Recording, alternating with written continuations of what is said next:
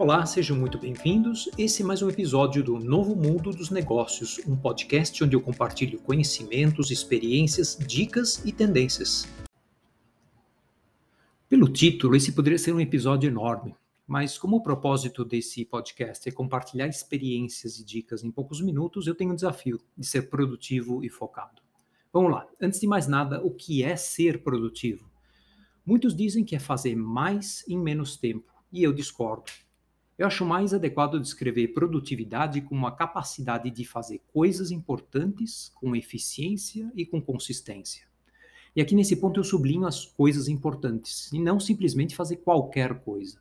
Isso é estar ocupado e não ser produtivo. Eu sublinho também eficiência e consistência.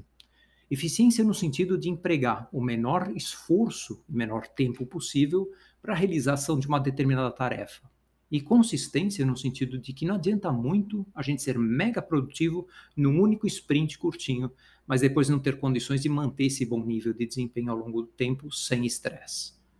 E onde a gente encontra esse ponto de equilíbrio? Né? Justamente nessa habilidade de ser produtivo consistentemente, mas sem estresse e sentindo-se feliz e realizado.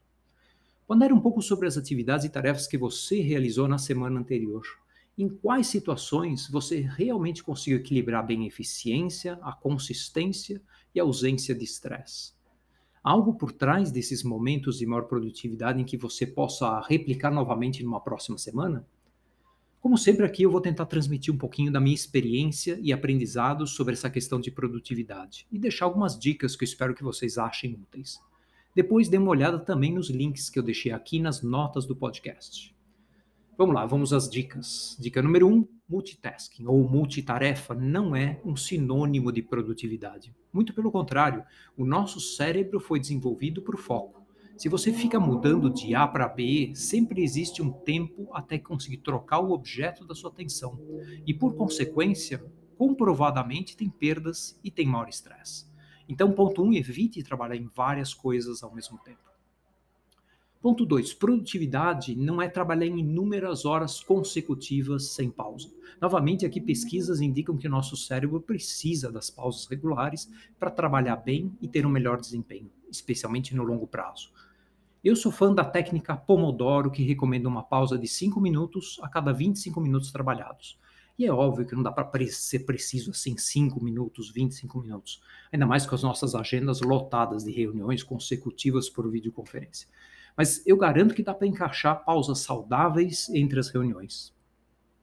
E vamos lá, gente, pausa é pausa. Vale até fazer algumas abdominais, vale pular corda, vale tomar um café, mas não vale pular para uma outra tarefa intelectual.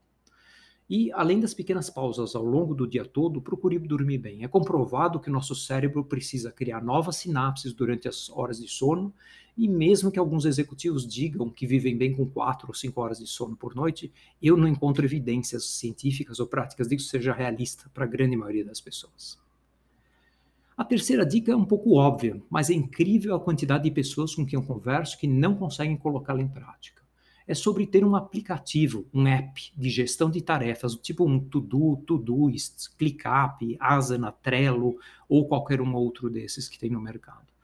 Nas notas desse podcast tem links para vários deles, são gratuitos, são muito eficazes, então a escolha acaba sendo muito mais pelo seu gosto e contexto pessoal do que qualquer coisa. Mas por que, que eu recomendo muito ter um app?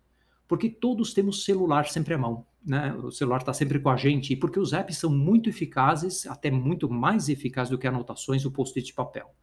É, eles permitem, de uma forma simples, a duplicação de tarefas, criação de atividades recorrentes, automações, definição, obviamente, de datas de início e fim das tarefas, inclusão de alarmes, lembretes, inclusão de arquivos, de imagens, enfim, uma infinidade de facilidades excelentes. E tudo isso serve para tirar o peso do seu cérebro, da sua memória, que vai confiar que o app vai tomar conta de te lembrar e te guiar pelas tuas prioridades. Dica 4. Dica 4, é, na verdade, é uma continuidade. Não basta ter o app, né? Precisa usar ele diariamente e usar de uma forma eficaz. Eu gosto de começar todas as semanas dando uma olhada e organizando meu calendário e meu app de tarefas, priorizando e organizando o que cabe em cada dia. No meu dia a dia, é, procuro começar amanhã sempre pela tarefa mais importante ou mais complexa, sem procrastinar. E se ela for muito longa, muito complexa e detalhada, vale quebrar a tarefa em partes menores. Outro ponto legal é criar um hábito de olhar seu calendário, sua lista de tudos logo no início da sua rotina de trabalho diária. Organize a sua lista de atividades por prioridade e avalie se o que está lá de fato cabe no seu dia, ou você pode passar algo mais para frente para os próximos dias. Na hora de priorizar suas tarefas e atividades, lembra-se da regra de Pareto, o 80-20. Procura dedicar a maior parte do seu tempo, do seu esforço aos 20% de tarefas que vão gerar 80% dos seus resultados. Ou seja, produtividade não é sobre quantidade, e sim sobre escolha e foco. Se você trabalha em equipes ou se quiser sofisticar um pouco mais a sua forma de priorizar suas tarefas e projetos, procure conhecer a matriz Eisenhower, tem o nome completo aqui, as dicas na nota do podcast, se tiver interesse. Existe uma outra dica é, originária de um método antigo chamado Getting Things Done, GTD, que recomenda que se uma determinada atividade ou tarefa requer menos do que dois minutos para ser completada, é melhor fazer de uma vez e não ficar anotando para fazer depois. Experimente. A dica número 6, estabeleça limites. Saiba dizer não, explicando logicamente o porquê não, né? E também saiba dizer depois, especificando para quando você está postergando, para quando você vai dedicar aquela tarefa.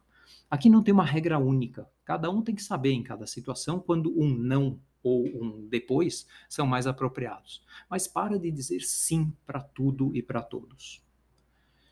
Essa próxima dica também é um pouco óbvia, mas é cada dia mais importante. Pense em formas de eliminar ou, pelo menos, reduzir distrações durante a realização das suas tarefas, sejam redes sociais, e-mail, WhatsApp, ligações, alarmes, notificações, filhos, cachorro, campainha, enfim.